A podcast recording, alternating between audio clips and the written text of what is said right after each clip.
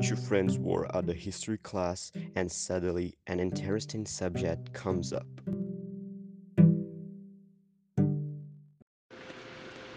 Angry, have you thought about the end of world?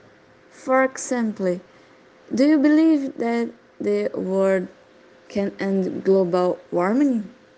Well, the humanity is always causing the global warming, so I don't think that will change. Then most likely we'll still producing CO2.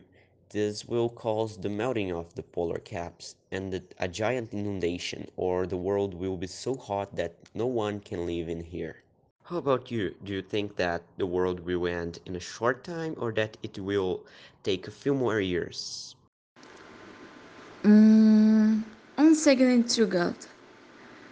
If we continue with what we do all this time and with the style and way of living, I think the world will not last for our future generations.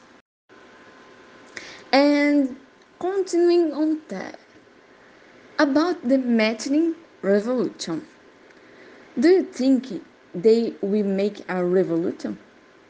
Going out, destroying everything they say, and revolution with humanity. Pay, pay!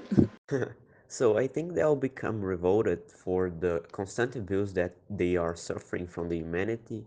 And when the scientists create a real uh, artificial intelligence, they will finally have their revenge. And what do you think about the fact that our planet is going to be invaded by aliens? Well, I've been reading, and there are some cases involving encounters between human beings and supposed aliens that are still unsolved.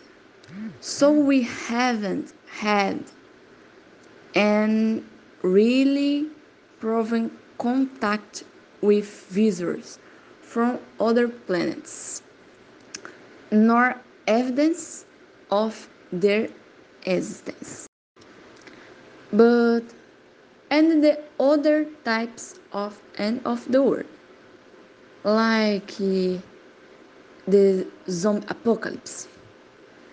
Do you think it could happen? Yeah, something like a world similar to Mad Max movie. Um, but what if a meteor hits the Earth before we finish it off ourselves? Like dinosaurs? Well, Google clarified to me that there are no asteroids have big near our planet as the one that ended up with the dinosaurs. The teacher gets their attention.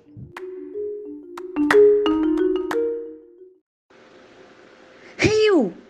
Let's pay attention. Please, okay? They go back to activities.